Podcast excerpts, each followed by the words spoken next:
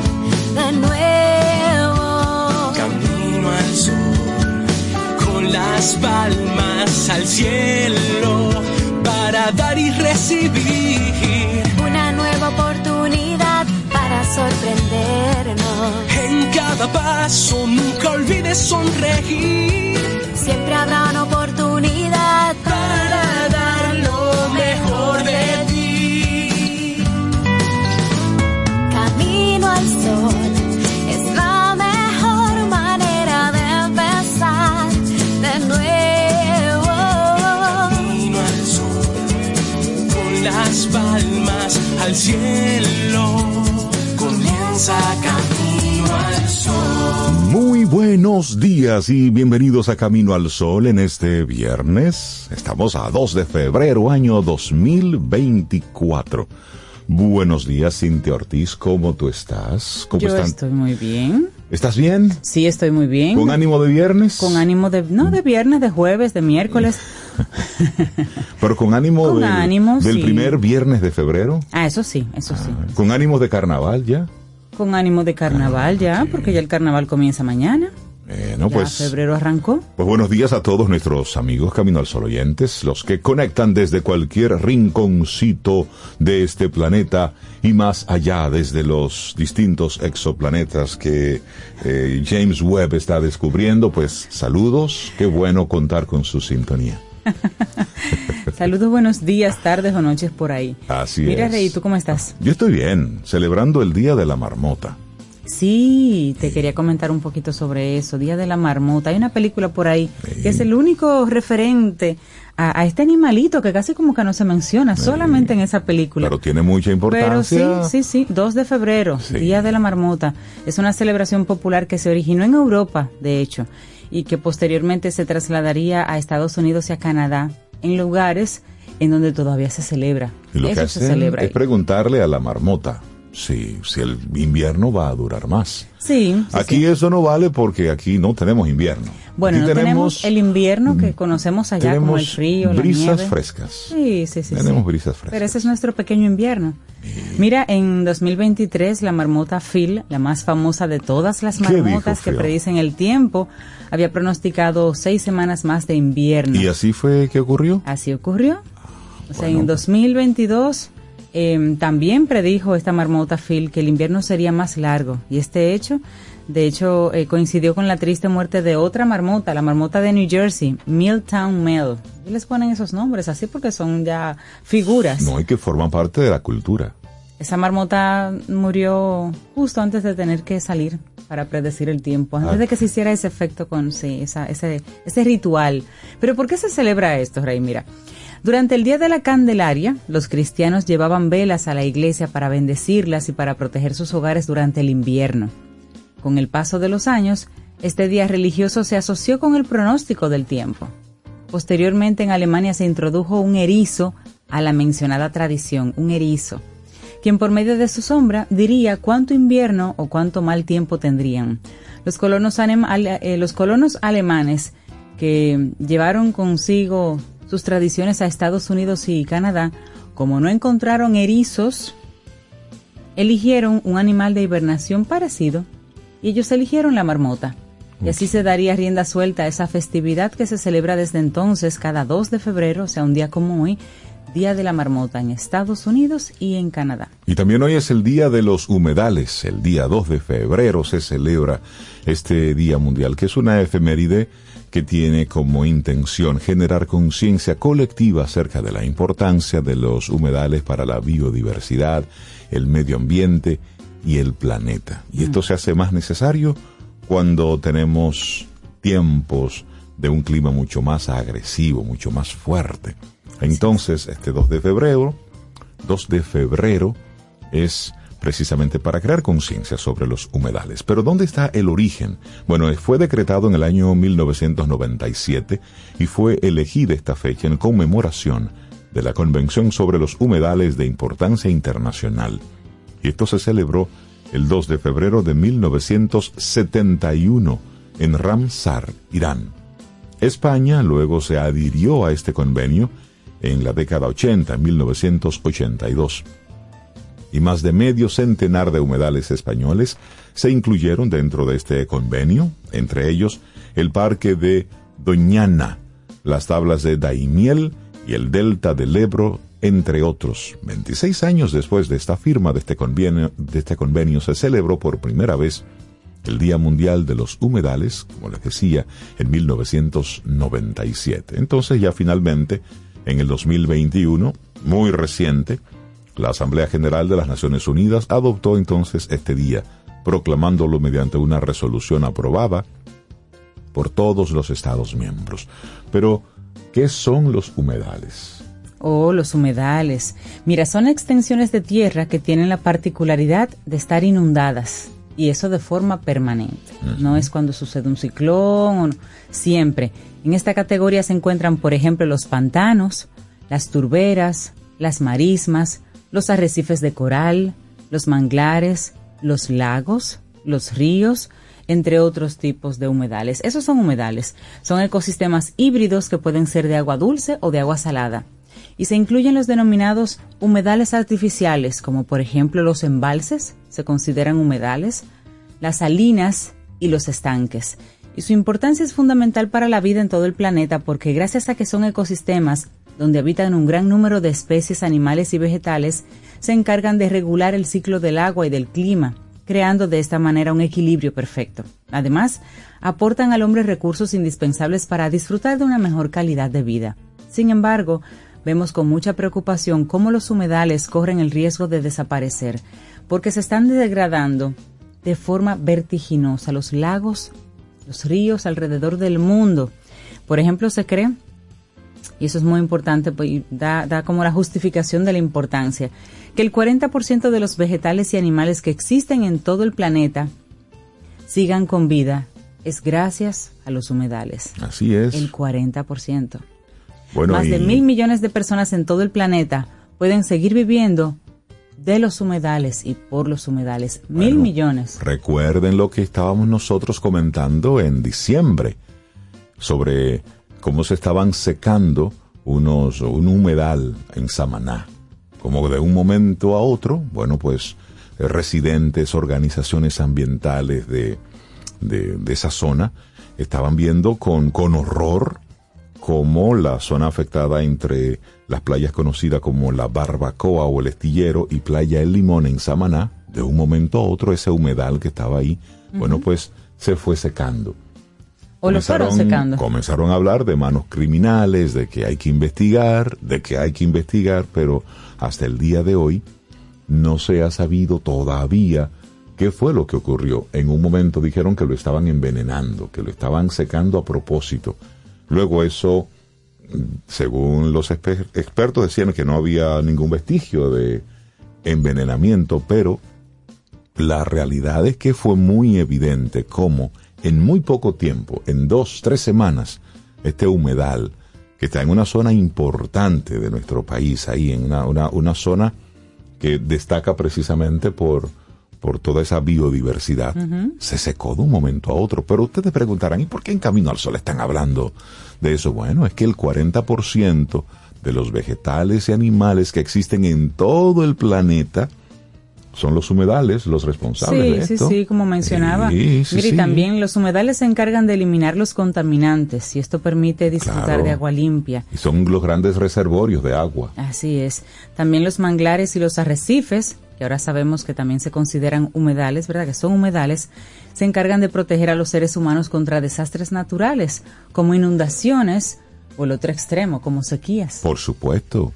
Y también, eh, bueno, pues el lema para este 2023 es revitalizar y restaurar los humedales degradados. Muy Y- y, necesario. nosotros, una isla que recibe los embates de los ciclones, los ciclones son una gran barrera para los ciclones.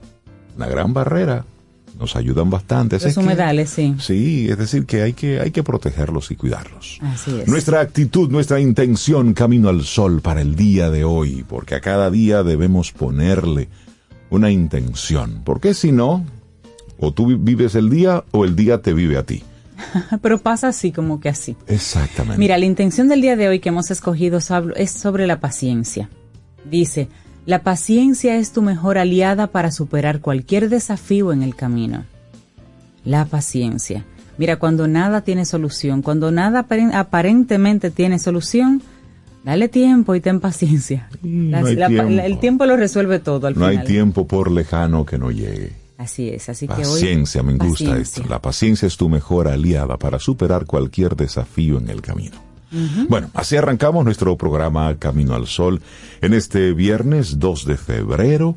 Contentísimos de poder establecer de nuevo este contacto contigo. Te recuerdo que a través del 849-785-1110, ahí estamos conectados, ahí vamos conversando. Y Sobeida físicamente no está hoy con nosotros, es que la mandamos a trabajar en esta semana. Entonces nos mandó música. Dice que sería chévere que, que podamos arrancar nuestro programa con Monsieur Periné junto con Vicente García. Esto es nuestra canción. Buenos días.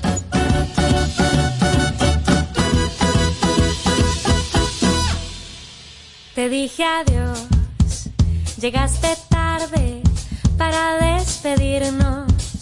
Y si el destino apresurado quiso herirnos, yo descubrí una solución para el dolor. Hice la canción que me pedías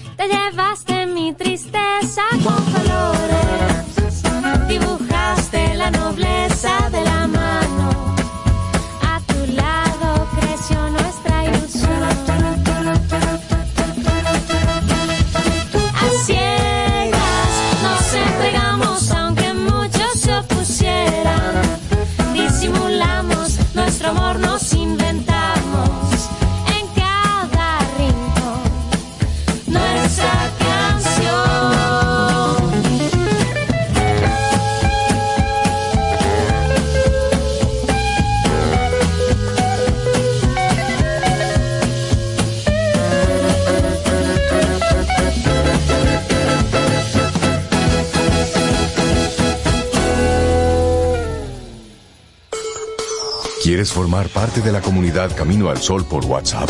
849-785-1110. Camino al Sol.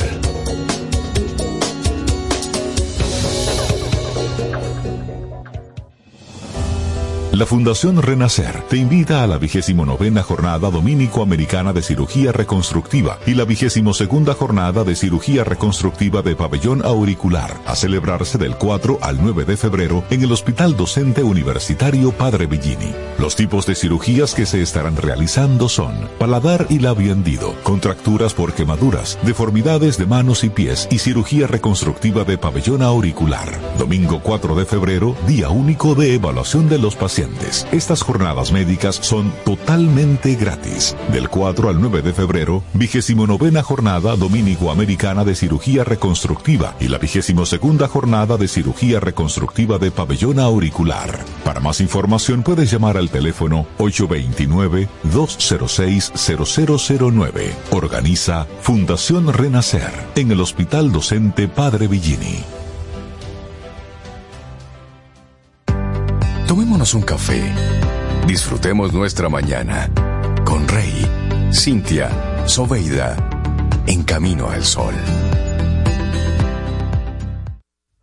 Jugosas, sabrosas, tiernas y frescas. Así describen nuestras carnes en Supermercados Nacional. Detrás de un gran producto siempre hay una gran historia. Nos unimos a decenas de productores locales que crían con orgullo el mejor ganado dominicano, pasando por la más moderna planta procesadora del Caribe con procesos naturales, cuidando el más mínimo detalle para que cada corte llegue a nuestras tiendas con la calidad única que nos caracteriza. Porque lo que hacemos detrás de cada corte hace la gran diferencia. Supermercados Nacional. Siente y disfruta de la vida. La vida. Camino al sol. Camino al sol. Los titulares del día. En Camino al sol.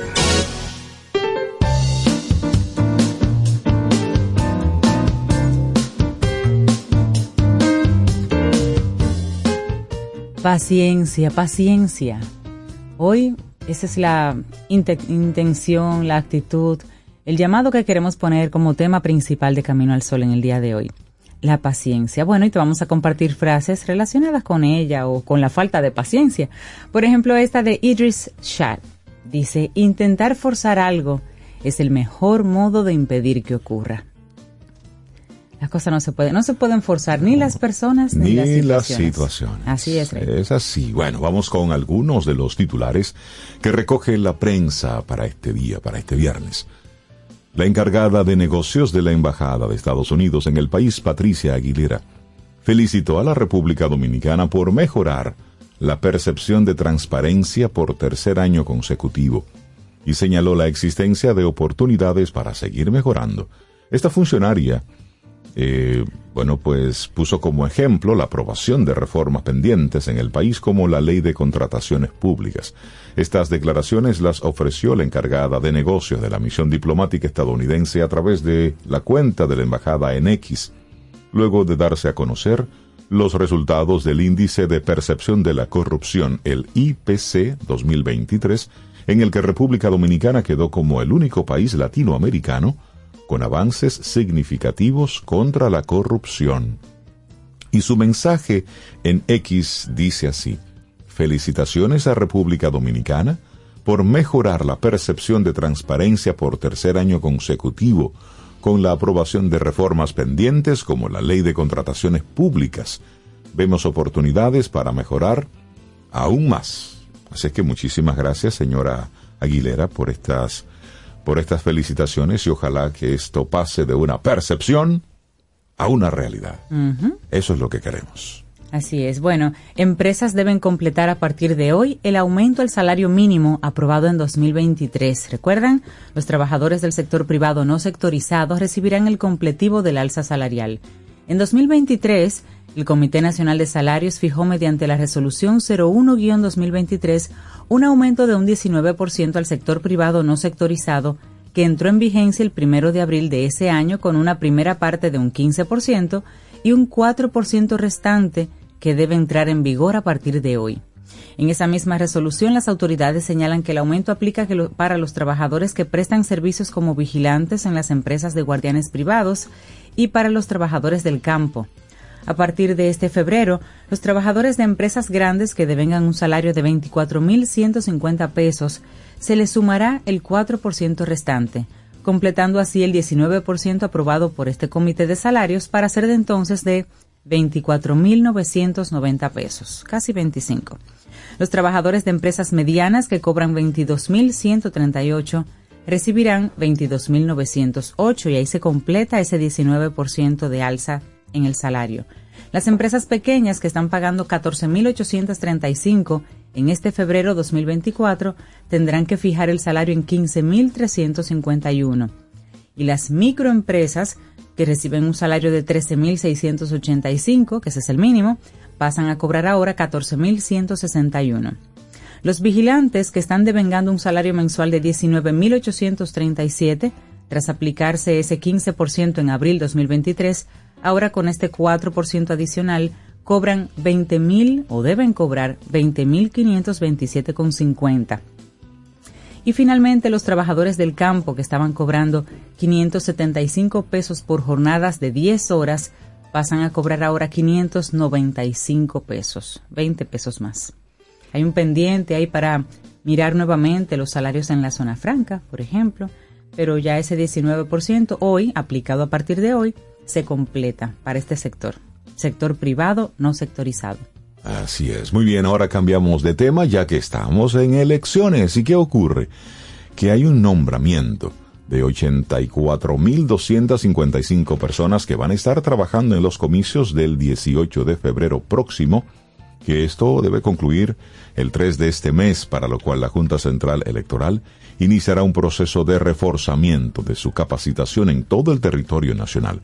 Este personal estará dividido en los 16.851 colegios electorales. El programa aprobado por el Pleno de la Junta incluye 2.500 talleres entre el 3 y el 17 de febrero. De acuerdo a datos del organismo electoral en el Distrito Nacional se van a impartir 416 talleres de capacitación. Van a ser realizados simultáneamente en todo el país. Para capacitar al personal se van a instalar los equipos de digitalización, escaneo y transmisión de datos para que hagan ejercicios en los locales de las juntas electorales. El director de elecciones de la Junta, Mario Núñez, informó que la impresión de las boletas está en fase de conclusión y que con estas se completarán las últimas rutas de distribución, es decir, que estamos prácticamente listos para las elecciones del próximo 18 de febrero. ¿Sí? Por si usted no lo tenía muy pendiente, eso es ya. Bueno, y aumenta 3% la cantidad de partos de origen haitiano hechos en el país durante 2023. El número de partos registrados en República Dominicana durante el 2023 disminuyó un 6% con relación al periodo anterior, pero evidenció un aumento del 3% en la cantidad de nacimientos de madres de origen haitiano. Según estas cifras publicadas en el Repertorio de Información y Estadísticas del Servicio Nacional de Salud, el RIIES, la diferencia en el número de partos fue de 6.859, cuando en 2022 se registraron 114.580 nacimientos y 107.721 en 2023. 6.859 nacimientos menos. En 2022 la proporción por nacionalidad fue de 67% de madres dominicanas y 33% de madres haitianas. Si nos vamos a provincias, los nacimientos de bebés de madres de origen haitiano superaron la cantidad de partos realizados a madres dominicanas en Valverde, Montecristi, La Alta Gracia y Elias Piña. Se habla de que un 50.7% de los partos realizados en el 2023 en la maternidad de los Mina fue a madres de origen haitiano. Son informaciones que se van recogiendo en este sentido, obviamente en las, en las eh, maternidades del país. Así es. Cambiamos ahora de tema. Una nota positiva. El programa Semillero Digital es un proyecto regional que propone crear un laboratorio para jóvenes profesionales sin experiencia interesados en acceder a su primer trabajo. Esta oportunidad podría ser su puerta de entrada a una emocionante carrera en tecnología de medios de comunicación en América Latina. Se trata de un esfuerzo conjunto para fomentar el talento en el campo de la tecnología, donde medios integrantes del grupo de diarios América abrieron el programa Semillero Digital con el apoyo de Google News Initiative, el GNI, en el que estudiantes a punto de graduarse o recién graduados tendrán la oportunidad de capacitarse trabajando por un año en el desarrollo de proyectos digitales. Entonces, en esta iniciativa está participando el periódico Listín Diario como socio del GDA en República Dominicana y tiene como objetivo crear un semillero regional de futuros talentos profesionales en tecnologías de información especializados en, en ser en, medios periodísticos digitales y toda esa formación. Eso está muy bien. Y eso es una especie de respuesta un poco a la a la forma en cómo las universidades se van moviendo un poco más lento que lo que el mercado está demandando. Así es que esta es una muy buena iniciativa. Y qué bueno que el periódico Listín Diario, espacio y lugar que nos alberga aquí en Camino al Sol, pues forma parte de este programa de capacitación digital. Qué bueno. Así es. Bueno, nos vamos al plano internacional, justo al ladito ahí, pero el secretario de Estado de Estados Unidos, Anthony Blinken, recibió ayer al ministro de Exteriores de Kenia, Musalia Mudavadi, días después del revés judicial a la misión internacional que el país africano pretende liderar para atajar la crisis de seguridad de Haití. En los comentarios iniciales antes de la reunión a puerta cerrada en la sede del Departamento de Estado, ambos destacaron la cooperación entre Estados Unidos y Kenia, pero no comentaron nada sobre el futuro de dicha misión, que tiene el respaldo de Washington. Blinken dijo que el país africano es un socio democrático clave de Estados Unidos y alabó que cada vez más tiene un mayor papel a la hora de abordar desafíos regionales y globales. Estamos agradecidos por esta alianza. Mudavadi destacó y trasladó a Blinken los saludos cordiales del presidente de Kenia, William Ruto, y le extendió la mano para consolidar la cooperación en las diversas cuestiones que deben abordarse. El Tribunal Superior de Nairobi prohibió el viernes pasado el despliegue de mil policías de Kenia en Haití como parte de una misión multinacional de las Naciones Unidas, después de establecer que el Consejo de Seguridad Nacional keniano no tiene potestad para mandar a los agentes de seguridad al extranjero.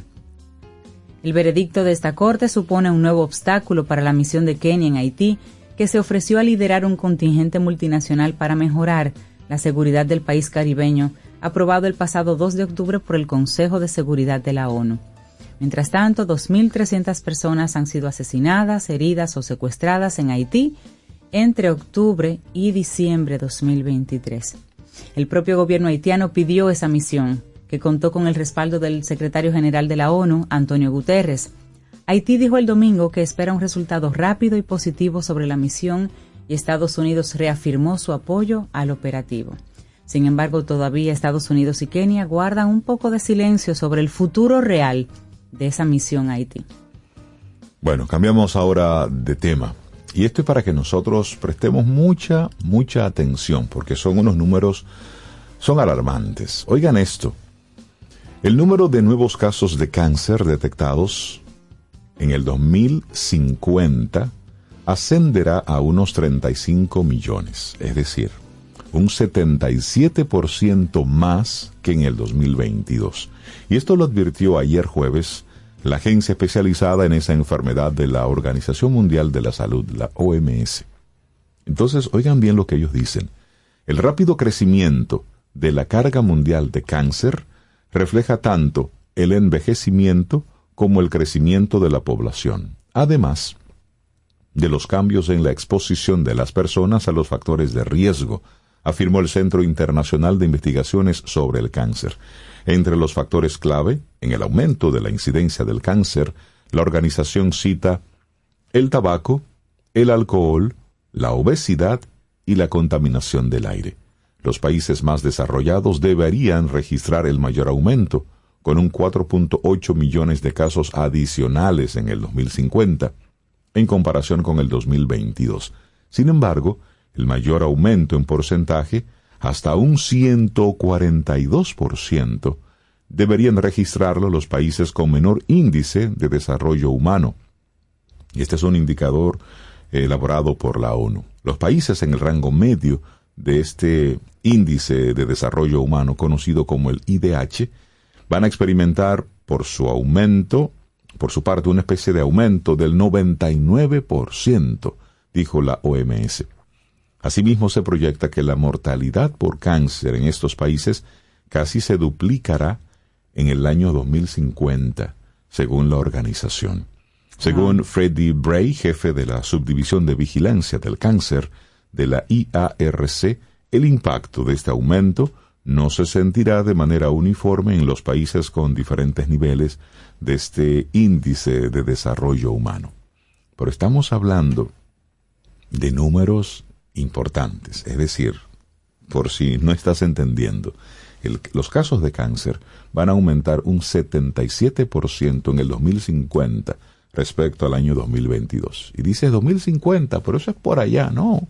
Estamos en el 2024. Eso no es por allá. Estamos hablando de 25 años.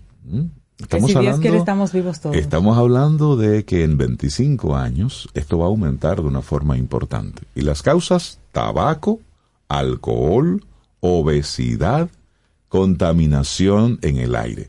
El tabaco, usted y yo lo podemos controlar. El alcohol, usted y yo lo podemos controlar. La obesidad, usted y yo lo podemos controlar. Y la contaminación del aire, también, porque es un constructo de nuestro sistema de vida. Es decir, estas son cifras importantes que deben servirnos para nosotros accionar. Porque la salud, mire, cuando falta, ahí es que la echamos de menos. Sí, sí, puede haber todo lo demás, pero sin salud no hay vida. Así es. Mira, Chicago fracasa en su buena voluntad de acoger a migrantes, Rey, y urge la ayuda federal. Voces pro-inmigrantes en Chicago buscan ahora soluciones para los migrantes. El gobierno de Chicago considera medidas extremas ante la insostenible llegada de migrantes que han copado los refugios de la ciudad y que empiezan a agotar el presupuesto 2024, y estamos empezando el año, para enfrentar una crisis humanitaria que no parece tener fin a la vista. El alcalde Brandon Johnson, presionado por la mayoría de los concejales de la ciudad, resolvió postergar hasta mediados de marzo su decisión de desalojar a parte de los 14.000 extranjeros que viven en 28 refugios que administra la ciudad. El alojamiento que les dimos era una ayuda temporal, no permanente, dijo este jueves Johnson en una conferencia de prensa donde detalló su plan para limitar a 60 días la permanencia de los migrantes.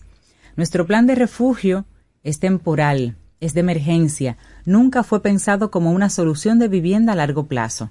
Después del invierno, seguramente unas 6.000 personas, en su casi totalidad llegadas desde Venezuela y países de Centroamérica, quedarán en la calle o tendrán que ser asistidas por instituciones privadas. No podemos seguir gastando 1.5 millones de dólares diarios para mantenerlos. En total, se asignaron 150 millones de dólares para la crisis migratoria durante todo 2024 y este dinero se va a agotar en 100 días. Por Dios. Ese es un tema, la crisis migratoria. Son las 7.34 minutos. Vamos avanzando con, con música. Y Sobe decía, bueno, Rey, después de los titulares, para suavizar todo esto, vámonos con vacilos. Esto es Cara Luna. Creo que es una canción muy oportuna.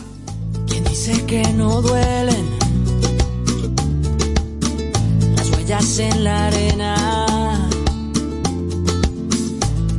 El mar se la llevó, pero la luna sigue ahí, pero esa luna es mi condena. Despacio en la mañana, gritos por la noche, las voces vivas del recuerdo se disfrazan de intuición y en una voz tu voz se esconde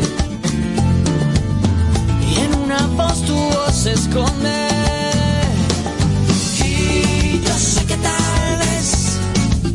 Tú nunca escuches mi canción, yo sé. Y yo sé que tal vez te siga usando así, robándote mi inspiración mientras siga viendo tu cara en la cara de la luna, mientras siga escuchando tu voz entre las olas, entre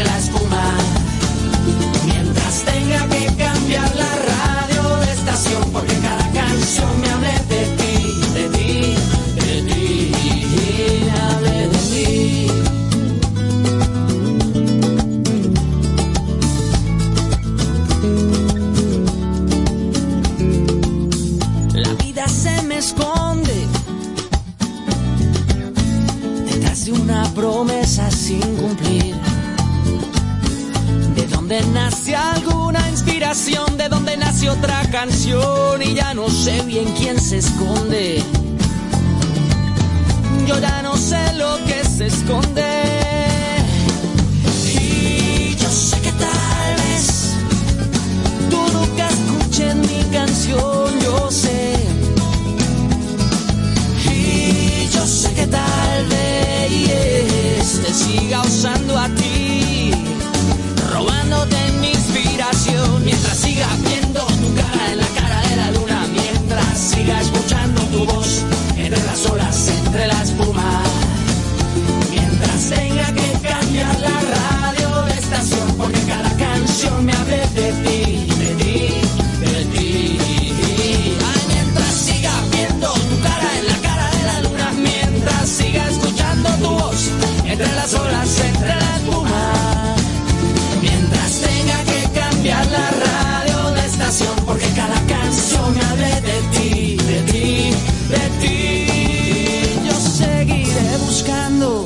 seguiré escapando, tal vez de ti, tal vez de mí.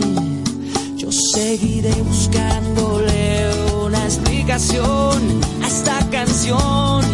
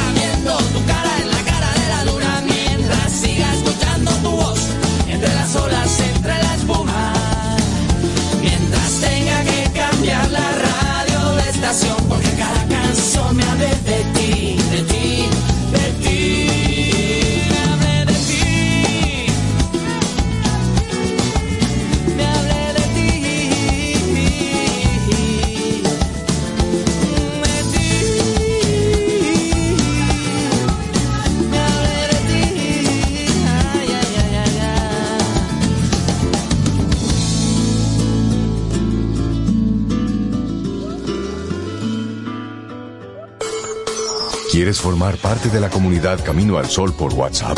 849-785-1110. Camino al Sol.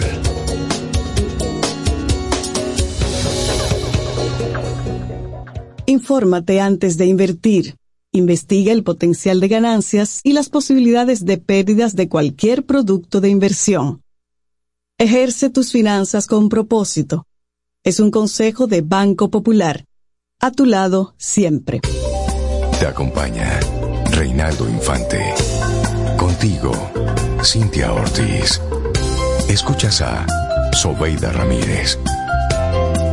Camino al Sol. El mundo está lleno de ideas. Te ayudamos a iluminar la tuya. ¿Qué idea quieres cumplir en este 2024?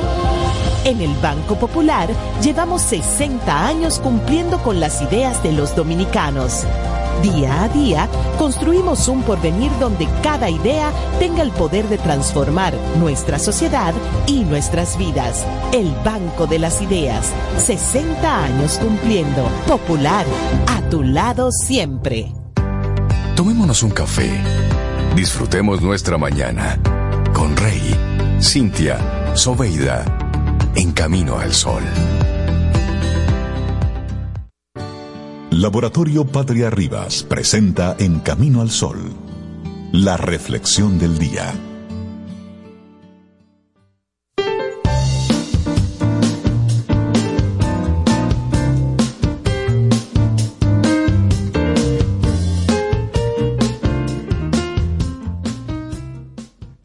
Y dice Robert Collier que la perseverancia no es una carrera larga, son muchos pequeños pasos tomados un día a la vez.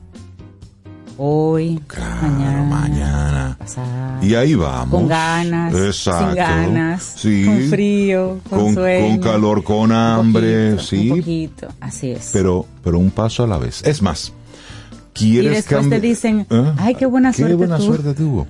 ¿Quieres cambiar algo? Bueno, pues hazlo y hazlo paso a paso. Sí. Hacer ejercicio, comer más sano, aprender un idioma, dejar de fumar. Usted póngale nombre si queremos cambiar algo de nuestra vida para estar ¿m? o para ser mejor. Lo ideal es que vayamos paso a paso, piano, piano. Ponernos objetivos demasiado optimistas no aboca al fracaso y esto nos hace pensar que no somos capaces de lograrlos. Entonces, vamos a reflexionar juntos sobre cómo, si queremos cambiar algo, para hacerlo, es bueno hacerlo paso a paso. como la vida misma. Todos pasamos por momentos en los que pretendemos realizar algún cambio significativo en nuestra vida de mayor o menor envergadura. Hacer una dieta, aprender un idioma, dejar de fumar, como hablabas, Rey, cambiar de trabajo, conocer otras personas. En ese deseo de cambiar a veces nos proponemos metas demasiado osadas, muy complejas o muy por encima de nuestras capacidades. Como finalmente no logramos nuestro objetivo, nuestra autoestima se ve mermada y eso devalúa el concepto que tenemos de nosotros o de nosotras mismas. Entonces, sin darnos cuenta, ponemos en marcha un diálogo de autocrítica que nos debilita. Entramos en una situación de desesperanza que nos daña y nos decimos, total, ¿para qué lo intento si no voy a poder? Nadie lo puede todo de golpe, es la realidad. La manera de avanzar, de cambiar, de ganar terreno a nuestros problemas o carencias es dar pasos cortos y decididos. Pasos que contribuyen a aumentar una maltrecha autoestima, mermada por expectativas infladas. Los pequeños objetivos reducen los miedos ante grandes desafíos, dan la sensación de seguridad por el progreso. Lo nimio rompe bloqueos. Así, a la larga, el éxito es el resultado de acumular pequeños hábitos sencillos y modestos. Así es. Bueno, en esta época histórica que vivimos, se nos está vendiendo el éxito rápido y sin esfuerzo por todas partes. Pierda peso rápido, gane clientes de forma más fácil, aprenda inglés en pocas semanas, o mejor, durmiendo. Queremos llegar al objetivo desde cero y lo queremos ya. Pero el acceso más rápido al fracaso es la impaciencia. Es como querer llegar a la cima de una montaña al día siguiente de proponérnoslo y sin ningún tipo de preparación ni equipo adecuados. Esto garantiza el fracaso, lo que reduce entonces nuestra fuerza y nos empequeñece. Hablando precisamente sobre esto, y lo cuenta quien redacta esta reflexión. Psicóloga, dice, sí. en su práctica psicoterapéutica, o más bien dice, en mi práctica psicoterapéutica, cuando una persona acude a consulta, siempre antes o después, acabamos trabajando el aspecto del poder de las pequeñas acciones para conseguir los logros u objetivos que nos vamos planteando. Esto ocurre en todos los casos, cuando una persona se siente triste y sin recursos para dejar de estarlo, cuando no consigue perder peso, o se siente sola e incapaz de entablar nuevas relaciones, cuando tiene agarofobia y siente miedo a salir de casa, si sus miedos le hacen sentirse incapaz de presentarse a un examen porque ha empezado a tener ataques de pánico, por ejemplo. Todas las personas comienzan en una posición de no puedo. Se sienten incapaces de realizar ningún cambio, con la sensación de que no hay solución posible. El objetivo saludable lo ven tan imposible, inalcanzable o inabarcable que sienten que no lo van a lograr jamás. Sin embargo, reconocer sus limitaciones a la larga les hace más fuertes. Se ven entonces capaces y eso es lo importante. Y hablemos entonces, por esto, de qué pasos vamos a dar hoy. ¿Qué podemos hacer? Nuestra capacidad de aprender poco a poco resulta un arma muy poderosa. El truco está en invertir con breves prácticas el tiempo suficiente hasta que a mediano plazo se convierta en un hábito. No hace falta hacer mucho de golpe, pero sí hay que hacerlo todos los días. Un poquito, pero todos los días. Primer paso, vamos a ver. Calcula bien precisamente hacia dónde vas a dar ese primer paso. El deseo de cambio a veces es una quimera sobredimensionada. Debemos partir de una planificación de pequeños pasos, donde cada uno de ellos, sobre todo el primero, se dé siempre desde el punto en el que se encuentra cada uno. no desde donde parten otras personas, sino donde tú, tú estás hoy. Pregúntate, ¿cuál es el primer paso que puedo dar en este momento donde estoy ahora para acercarme a mi objetivo? Por ejemplo, para una persona que se encuentra sumida en una depresión grave, su primer paso puede ser simplemente levantar un poco la persiana de su habitación y dejar que entre la luz. Ese pequeño primer paso. Así de sencillo, así de sencillo. Es, es que hagas